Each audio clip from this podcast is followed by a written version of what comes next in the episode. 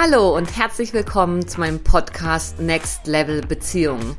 In Freiheit verbundene, in Verbindung frei sein. Hier geht es um das, was wirklich zählt im Leben. Verbindung. Zu sich selbst, zu anderen und zu allem, was ist. Ich bin Linda Klein und ich freue mich mega, dass du da bist.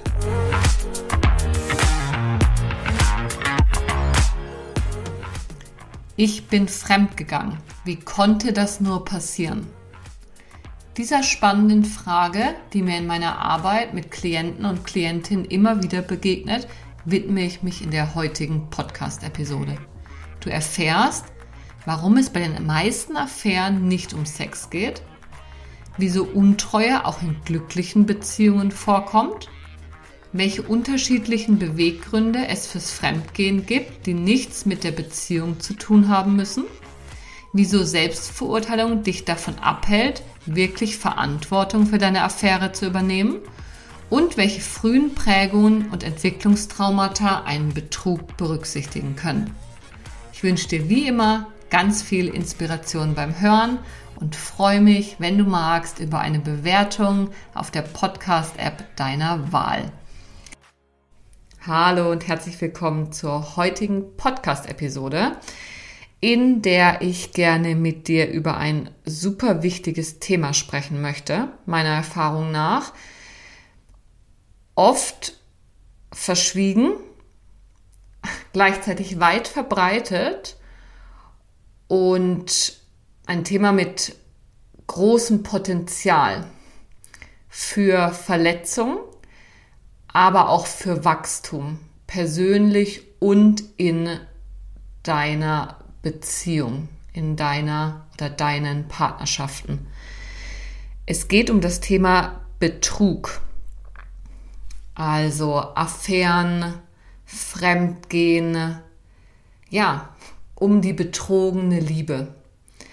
Und in der heutigen Episode möchte ich gerne einige Gedanken und Erfahrungen mit dir teilen, die sich mehr auf die Seite der betrügenden Person beziehen. Und es wird eine weitere Episode geben, in der ich mehr auf die Seite der betrogenen Person eingehen werde. Und wie du vielleicht schon gemerkt hast, habe ich von der betrügenden und der betrogenen Person gesprochen. Das ist nicht ganz neutral, und doch ist es ein Versuch, mehr Objektivität in Anführungsstrichen beziehungsweise Neutralität in dieses Thema reinzubringen. Denn was uns sicher nicht nützt, gerade im Kontext von Paartherapie oder von der Aufarbeitung im Rahmen von Coaching und Beratung, also dem Kontext, wo ich viel mit dem Thema zu tun habe, ist von dem Täter und dem Opfer zu sprechen, von dem Bösen und ähm, dem Guten. Es bringt nichts. Schuldfragen zu wälzen bringt meiner Erfahrung nach nicht weiter. Und gleichzeitig ist es super wichtig, Verantwortung zu übernehmen und zu reflektieren, was eigentlich geschehen ist. Aber dazu gleich mehr. Also, heute aus der Sicht der betrügenden Person. Und eine Frage, die mir immer wieder begegnet, im Einzelsetting, aber auch im Paar-Setting, wenn es darum geht, dass Menschen zu mir kommen, die betrogen haben, beziehungsweise Paare, die mit Betrug konfrontiert sind, ist, wie konnte es dazu kommen? Warum habe ich das gemacht? Verbundene oftmals mit ganz viel Scham und Schuld. Mm, genau, ganz viel Scham und Schuldgefühle. Und ein Part des Prozesses ist es sicher, diese Scham- und Schuldgefühle so weit zu überwinden, dass wir uns der eigenen Verantwortung stellen können. Denn festhängen in Scham und Schuld heißt immer, ich bleibe in einer gewissen Form in der Opferrolle hängen. beziehungsweise in der Täterrolle, beziehungsweise in dem Wechsel zwischen dem einen und dem anderen.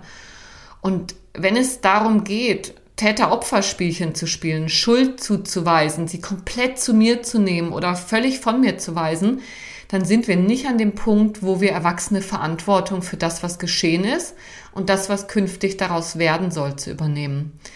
Deswegen ist schon mal vorweg ein wichtiger Teil, wenn ich mit betrügenden Menschen arbeite, immer zu gucken, ob wir über die Scham- und Schuldgefühle hinweg uns der realen Verantwortung und der ja klaren und nüchternen Analyse dessen stellen können, was da eigentlich passiert ist.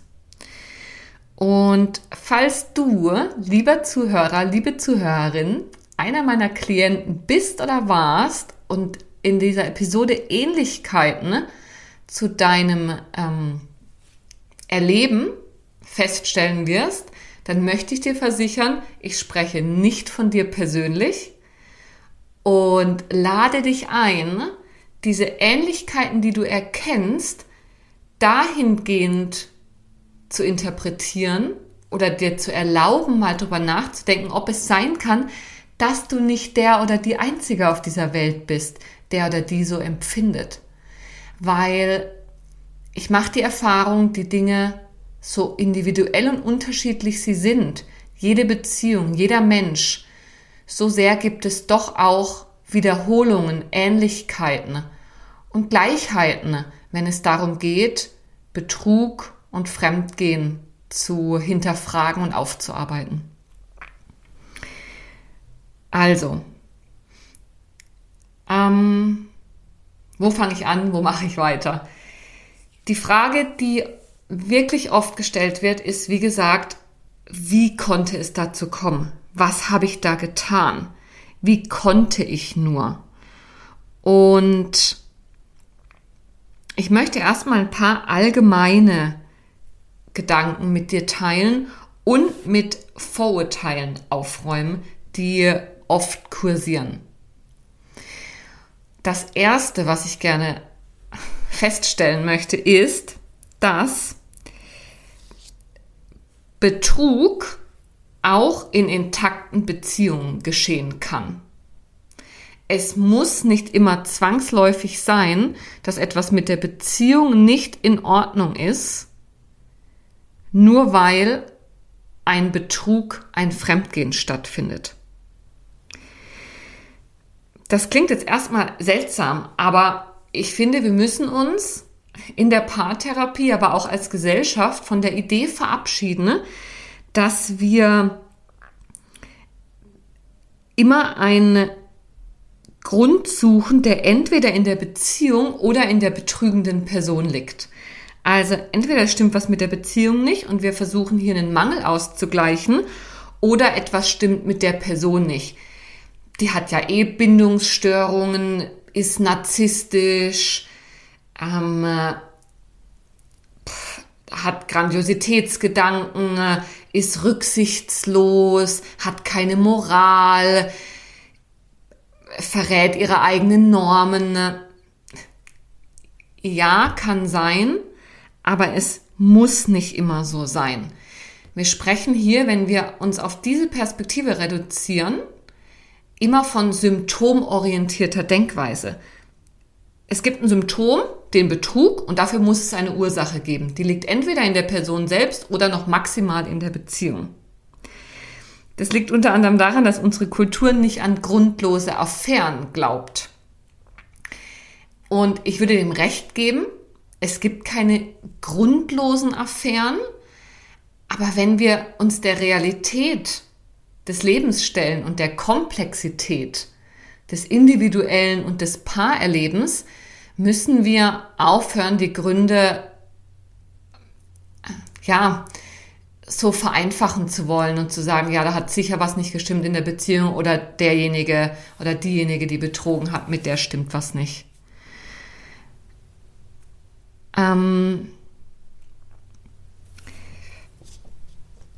genau.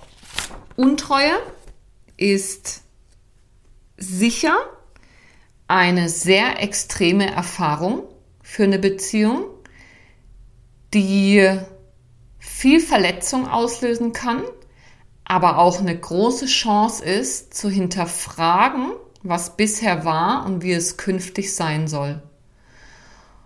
Und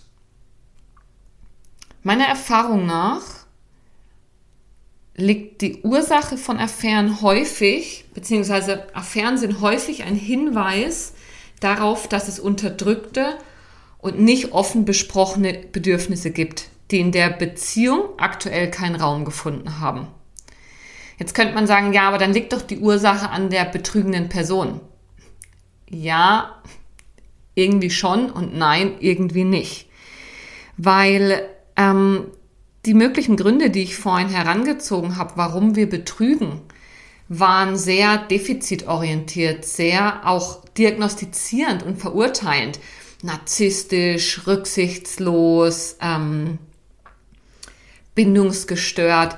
Ja, das kann alles sein. Ich werde später noch darauf eingehen, was ähm, es damit zu tun haben kann, was wir für Bindungserfahrungen früh erlebt haben, wenn wir betrügen. Aber die Sache ist komplexer. Und ich möchte jetzt gerne ein paar mögliche Gründe für dafür mit dir teilen, warum wir Affären eingehen, warum wir betrügen. Und eine Side, Side Note noch vorneweg. Was Untreue ist, ist sehr individuell zu bestimmen. In der Regel wird das bestimmt von demjenigen, der sich hintergangen gefühlt, der sich hintergangen fühlt. Also derjenige legt fest, wo die Grenzüberschreitung beginnt und wie schwer sie wiegt. Und der Kern des Verrats bei Betrug, beim Betrug ist ja oft der Vertrauensbruch dass gemeinsam getroffene Regeln von einem gebrochen werden. Und damit entsteht sofort ein Machtgefälle. Da gibt es den armen Betrogenen, der so ein Stück weit in einer Machtposition ist. Und dann gibt es den Betrügenden, der der Scheiße gebaut hat. Und der steht unten drunter sozusagen, also von der Augenhöhe ins Machtgefälle. Und der ist der Arsch, der die Regeln gebrochen hat stimmt einerseits und andererseits lade ich dich heute ein, ein bisschen differenzierter darauf zu gucken. Weil was ich dir garantieren kann, ist, dass bei mir nicht nur rücksichtslose, narzisstische Soziopathen sitzen, ne, die ihren Partner, ihre Partnerin betrogen haben, ohne mit der Wimper zu zucken, sondern die Menschen, die bei mir in der Praxis sitzen. Es gibt sicher auch die anderen, aber der Großteil der Menschen, die betrügen, hadern massiv mit sich. Ich habe vorhin die Scham- und Schuldgefühle angesprochen. Da ist etwas passiert, was man sich selbst vielleicht nie zugetraut hätte, wo man gedacht hätte, ich würde so etwas nie tun. Oftmals sind es sehr verantwortungsbewusste, liebevolle, fürsorgliche Menschen, denen ihre Beziehung wahnsinnig wichtig ist. Und paradoxerweise bewegen sich gerade solche Menschen dann teilweise aus ihren Beziehungen heraus, um genau diese Beziehung nicht aufgeben zu müssen. Ich wiederhole, paradoxerweise bewegen sich viele Menschen aus ihrer Beziehung, aus ihrer Ehe hinaus, um genau diese Beziehung nicht aufgeben zu müssen. Es gibt etwas, was in der Beziehung nicht möglich ist, fehlt, etwas, was dort nicht erfüllt wird, was nicht auf einen Mangel der Beziehung zwangsläufig zurückzuführen werden, zurückgeführt werden muss, aber was woanders vielleicht möglich wird. Und viele Menschen betrügen ja, weil sie nicht gehen möchten. Sonst könnten sie die Beziehung beenden und einfach gehen. Diesen Gedanken möchte ich dir gerne noch mitgeben. Und genau, in der Regel bestimmt, was Untreue ist, derjenige, der betrogen wurde. Und gleichzeitig können wir darüber nachdenken, ob das so fair ist, ob wir so miteinander in Beziehung umgehen wollen, dass plötzlich aus dem Gemeinsamen so eine einseitige Moralkeule wird. Denn erfahrungsgemäß ist das nicht der Teil, der Paare weiterbringt. Ähm und falls du jetzt als betrogene Person zuhörst, lade ich dich ein, dich für die Frage zu öffnen. Einfach nur mal neugierig zu öffnen. Was wäre, wenn die Affäre meines Beziehungsgegenübers nichts mit mir zu tun hat? Was wäre, wenn es dabei nicht um mich geht? Ich gehe dann in der Folge, wo es um die betrogenen Personen geht, noch genauer drauf ein, weil diese Frage kann zweierlei hervorrufen. Einerseits Erleichterung und andererseits eine große Ohnmacht und Handlungsunfähigkeit. Aber ich möchte dich einladen, dich zu fragen, was wäre, wenn die Affäre nichts mit mir zu tun hätte? Denn bei vielen Affären geht es weniger um Sex als um Sehnsucht. Die Sehnsucht, begehrt zu werden. Die Sehnsucht, sich zu spüren. Die Sehnsucht, gesehen zu werden. Die Sehnsucht, sich lebendig zu fühlen. Die Sehnsucht, Aufmerk Aufmerksamkeit zu bekommen, sich frei zu fühlen, Neues zu erleben, die Sehnsucht auszubrechen, die Sehnsucht, sich anders zu erfahren als bisher. Es gibt ganz viele mögliche Gründe, um zu betrügen. Also wie konnte es so weit kommen? Es ist, lohnt sich immer, einen Blick sowohl auf mich selbst zu werfen, als auch auf die Beziehung zu werfen, ohne dass der Grund zwangsläufig darin zu finden sein muss, dass ich krank bin oder kaputt oder falsch oder darin, dass die Beziehung einen Knacks hat und einen Mangel. Es kann sein, dass du betrügst, betrogen hast, auch wenn du in deiner Primärbeziehung, in deiner eigentlichen Beziehung glücklich bist. Es ist nicht immer ein Entweder-Oder. Genau, bei vielen Affären geht es weniger um Sex als um Sehnsucht. Und darauf möchte ich gerne noch ein bisschen genauer eingehen. Warum gehen wir fremd? Affären können oft, das sehe ich bei meinen Klienten immer wieder, als Form der Selbsterforschung verstanden sein. Es geht um die Suche nach einer neuen oder verloren geglaubten Identität. Das heißt, in dem Fall ist eine Affäre, wenn ich mich selbst erforschen will, wenn ich nach was Neuem oder nach was verloren geglaubten suche, dann ist eine Affäre nicht zwangsläufig das Symptom eines Problems in der Beziehung, sondern es kann auch sein, dass die Affäre eine erweiterte Selbsterfahrung darstellt, eine erweiternde Erfahrung. Vielleicht schreist du jetzt auf, war es eine erweiternde Erfahrung, das ist doch nur scheiß Betrug und ganz schlimm und geht gar nicht. Ja. Und nein. Affären und Betrug gehören zu unserer Lebensrealität dazu. Wir könnten sogar so weit gehen, in Frage zu stellen, also zu sagen, dass Affären tatsächlich, also Untreue, tatsächlich eine Menge über Beziehungen aussagen, beziehungsweise über die Ehe, aber nicht unbedingt über deine, sondern über die Ehe und die bis ans, Leben, bis ans Lebensende langfristig monogame Partnerschaft als Institution, wie Esther Perel, eine amerikanische, sehr bekannte Paar- und Psychotherapeutin sagen würde, die sich explizit und ganz spezifisch mit Affären beschäftigt. Das ist ihr Schwerpunkt. Und sie sagt nämlich, ja, Untreue sagt eine Menge über die Ehe aus, aber nicht unbedingt über deine, sondern über die Ehe als Institution. Soweit mag ich jetzt hier in dieser Episode nicht gehen, aber es ist wichtig, das mitzudenken. Denn solltest du jemand sein, der immer und immer wieder betrügt, auch wenn du mit dem Menschen, mit dem du gerade zusammen bist, glücklich bist, dann lohnt es sich zu fragen, ob du in der, einer monogamen Partnerschaft in der richtigen Beziehungsform bist. Ist es das, was dir am besten entspricht, wie du heute Beziehung leben möchtest?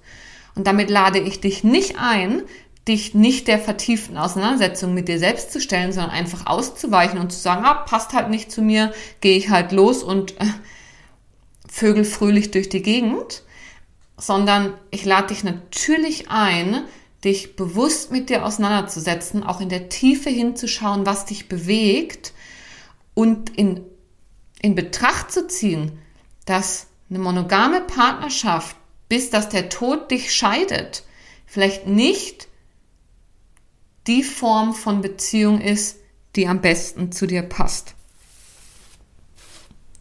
Genau. Also, das heißt, warum gehen wir fremd?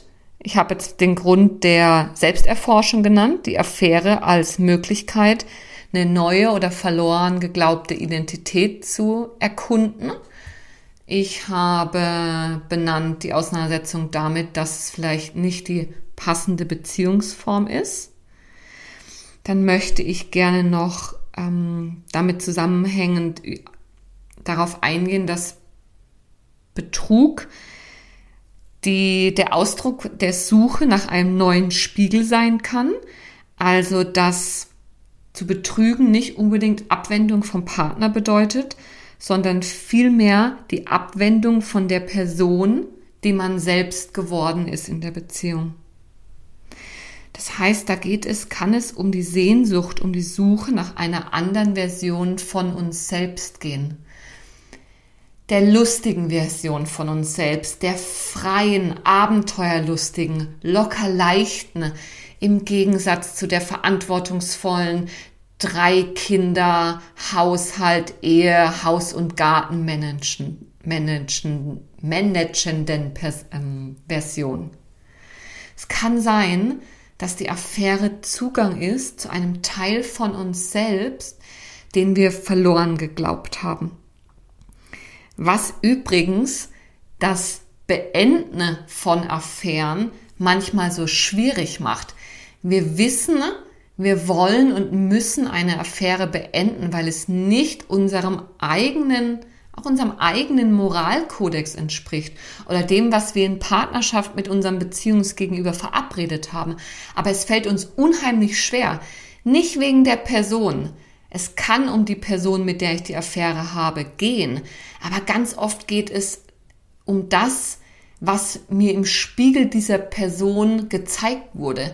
Der Zugang, de, der, den ich bekommen habe zu neuen oder verloren geglaubten Anteilen von mir selbst. Und Affären loszulassen bedarf der Unterscheidung zwischen der Person, mit der ich die Affäre habe und der Erfahrung, um die es mir eigentlich geht.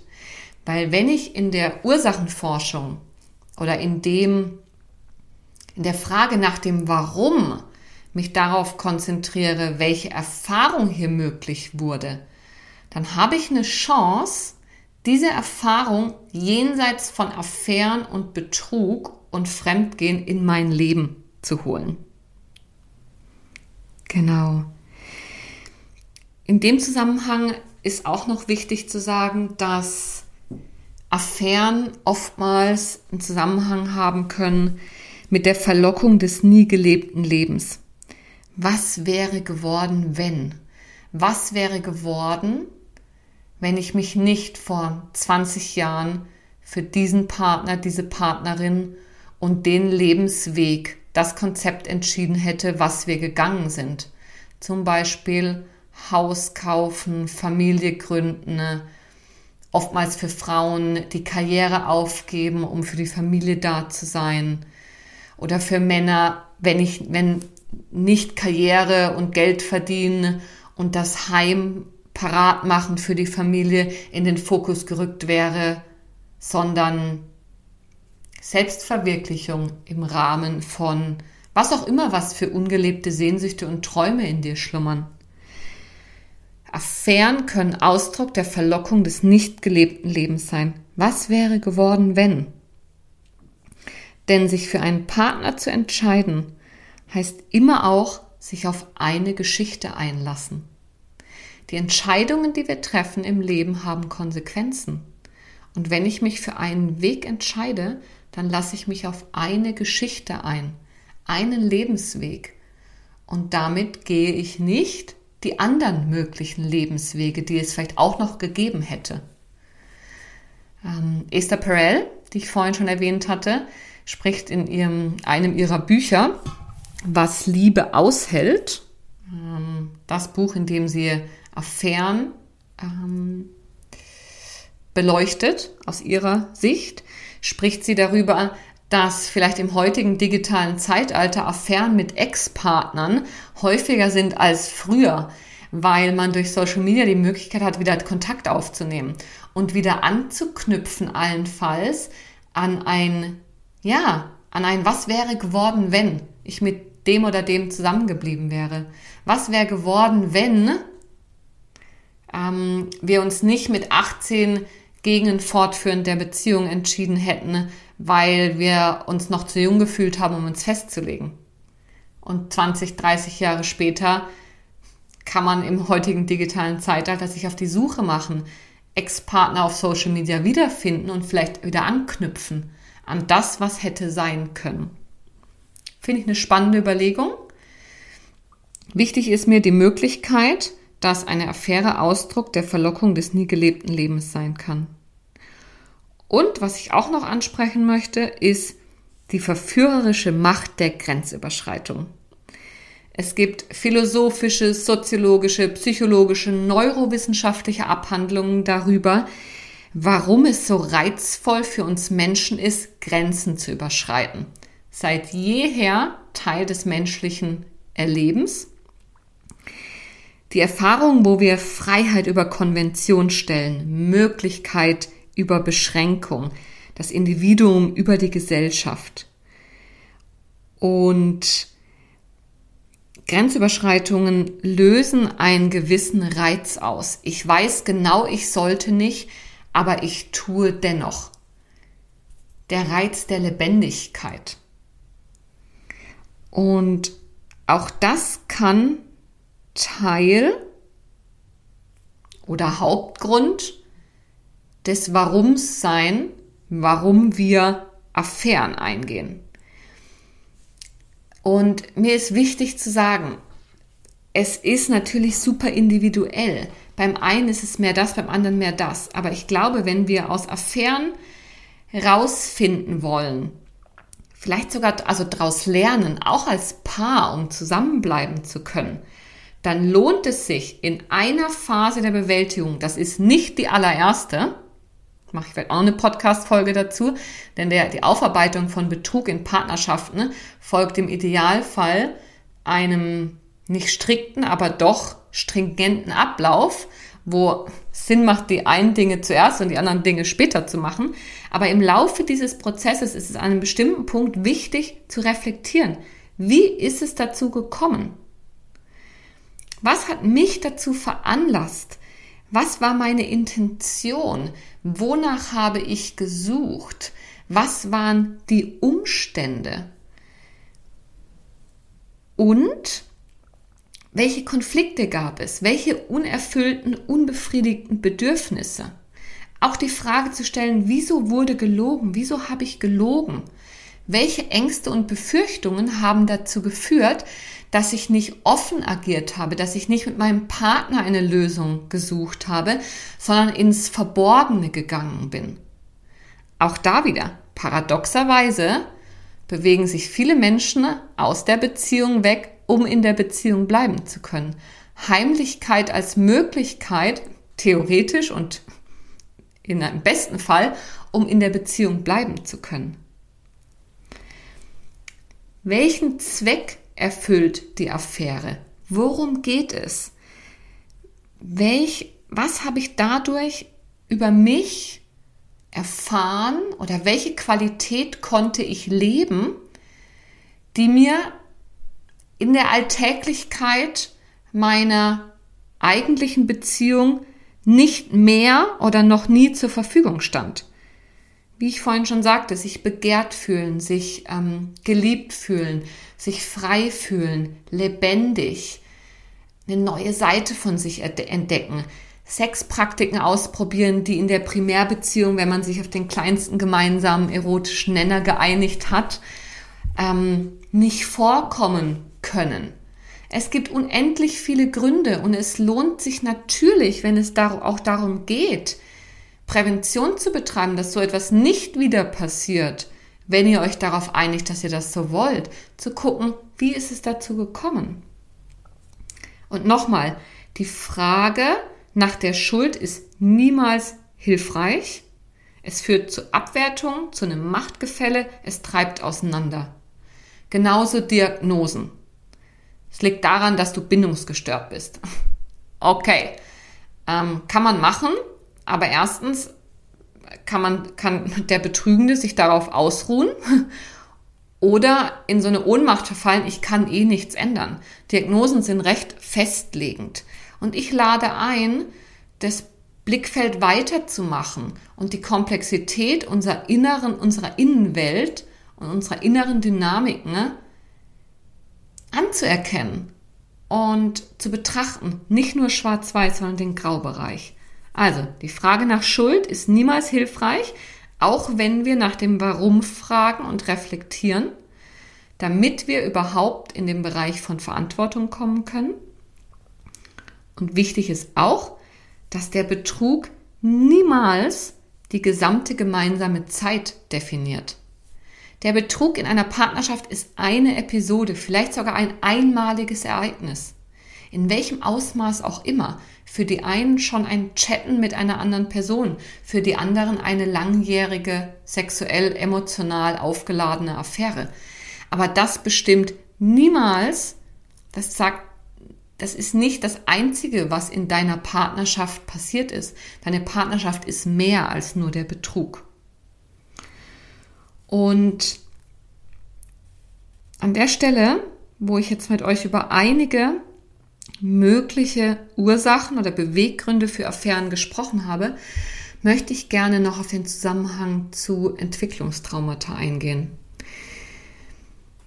Aus meiner Erfahrung lohnt es sich total, dahin zu schauen, mm, wo wir früh in unserem Leben geprägt wurden und als Erwachsene keine anderen Handlungsmöglichkeiten sehen als das, was wir gelernt haben. Zum Beispiel ähm, der Umgang mit den eigenen Bedürfnissen.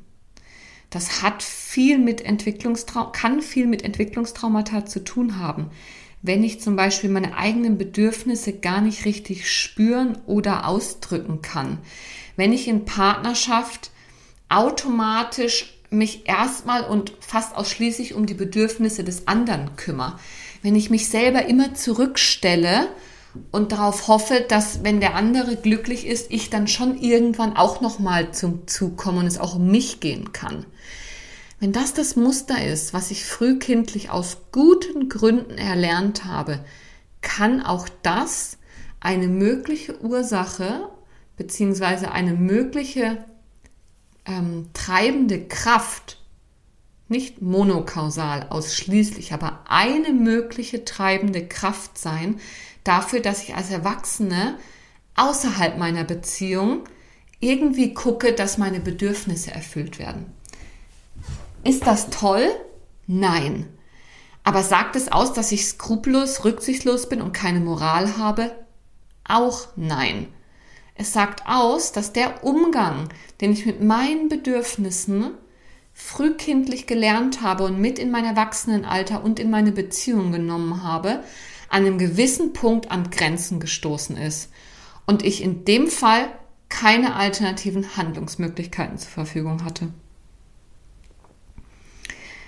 Und das ist wichtig. Der Umgang mit den eigenen Bedürfnissen ist ein super wichtiger Schlüssel, wenn es dir darum geht zu entschlüsseln, wie konnte es so weit kommen? Wie konnte ich das nur tun? Sei nicht zu hart mit dir und geh trotzdem klar und reflektiert mit dir in Auseinandersetzung. Dein Umgang mit Bedürfnissen könnte ein wesentlicher Schlüssel sein. Und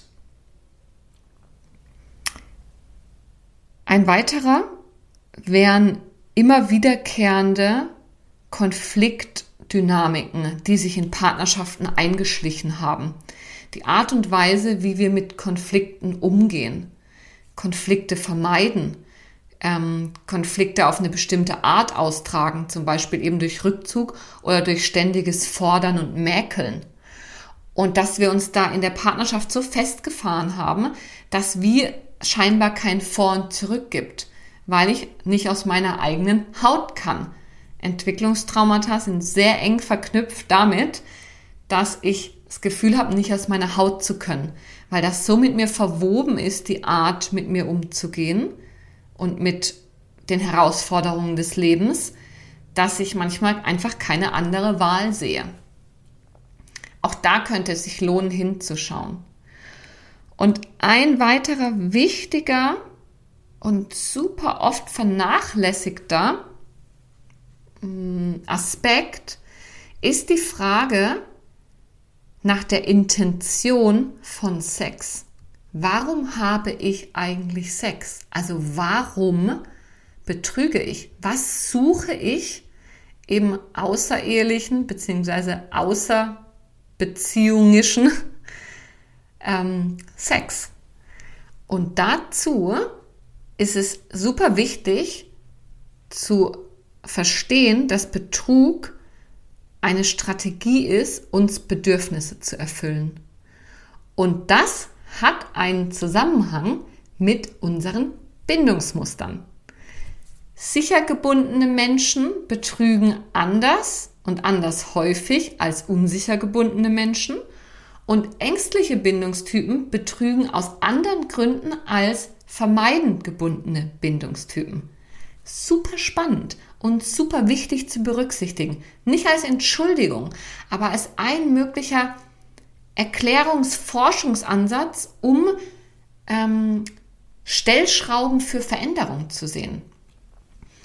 Ängstlich gebundene Menschen suchen in der Sexualität sehr oft nach Nähe, Verbindung, Liebe, Bestätigung. Und allenfalls auch mh, mm, nach Aufmerksamkeit. Betrug kann ein Schrei nach Aufmerksamkeit sein.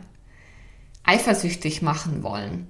Das ist natürlich nicht die beste Strategie, aber manchen Menschen steht gefühlt keine andere Option zur Verfügung.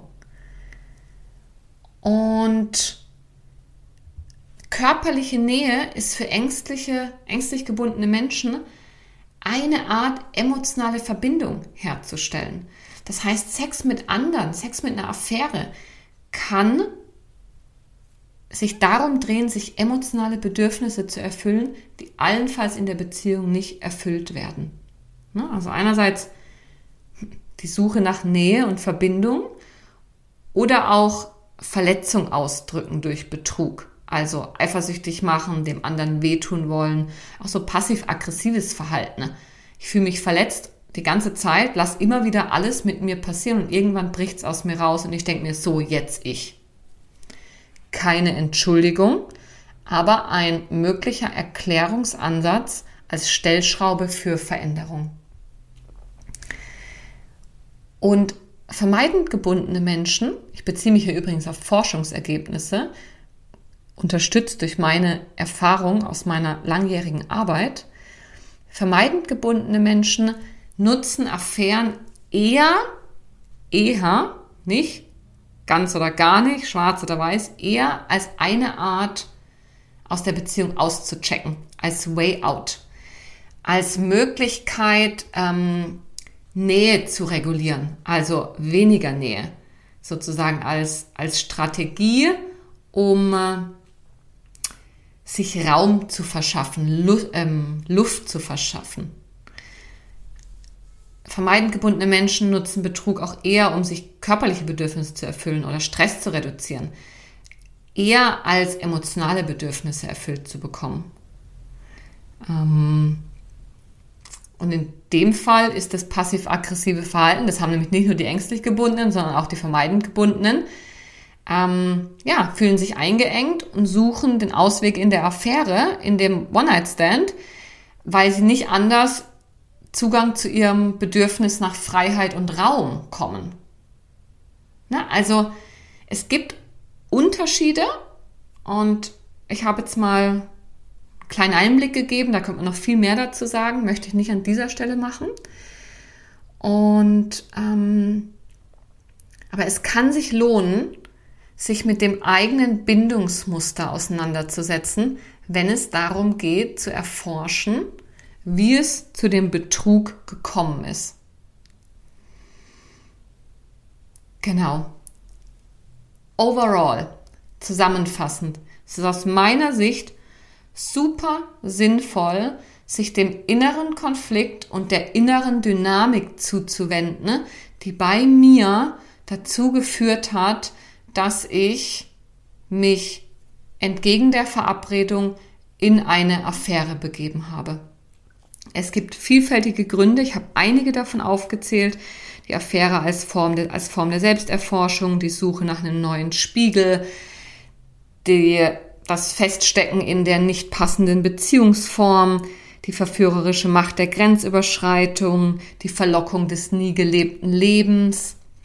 Wir könnten noch ganzes Fass aufmachen über die Angst, den Partner zu verlassen, aus Pflichtgefühl zum Beispiel, obwohl man eigentlich ein anderes Leben führen möchte, was mit diesem Partner nicht möglich ist, aber man traut sich nicht zu gehen. Es gibt unendlich, also es gibt so viele Gründe, wie es Menschen gibt, aber es lohnt sich hinzuschauen und die dahinterliegende und darunterliegende Dynamik zu adressieren, zu reflektieren. Wie ist es dazu gekommen? Ohne dass der Betrug die komplette Beziehung definiert und ohne sich in der Schuldfrage zu verheddern und ohne bei der Ursachenforschung stehen zu bleiben, ohne gegenwarts- und zukunftsgerichtete Schlussfolgerungen daraus zu ziehen. All das ist super relevant, wenn es um die Aufarbeitung von Affären geht, alleine oder als Paar. Aber ein wichtiger Schritt im Rahmen dieses Prozesses der Aufarbeitung ist sicher Reflexion. Wie konnte es dazu kommen? Und falls das für dich noch nicht klar geworden ist und du jemand bist, der schon mal betrogen hat oder gerade betrügt, dann lade ich dich ein, Sei ehrlich mit dir, schau genau hin, aber geißel dich nicht mit Schuld und Scham und Selbstvorwürfen, denn die verhindern die ehrliche und tiefergehende Auseinandersetzung mit deiner Verantwortung im Rahmen dieses Geschehens. Ja, das war's für heute. Es ging um die Ursachen oder möglichen Gründe für Betrug aus der Sicht der betrügenden Person. Und ich hoffe, wie immer, du hast ganz viel für dich mitnehmen können. Und falls du jetzt merkst, dass du als betrügende Person nicht aus der Schuld- und Schamgeschichte rauskommst, dass du dir selber nicht gut genug auf die Schliche kommst, dass du feststeckst in dem Wunsch, eine Affäre zu beenden, aber gleichzeitig nicht kannst, gefühlt. Dass deine Affäre gerade rausgekommen ist und deine Beziehung explodiert ist. Oder, oder. Dann lade ich dich ein, melde dich super gern bei mir und lass uns schauen, wie ich dich auf deinem Weg unterstützen kann, aus dieser riesigen Krise und Herausforderung, in der du da gerade steckst, eine Chance auf Weiterentwicklung zu machen. Ich wünsche dir, ich wünsche euch nur das Beste und alles Gute. Bis zum nächsten Mal. Ciao, ciao.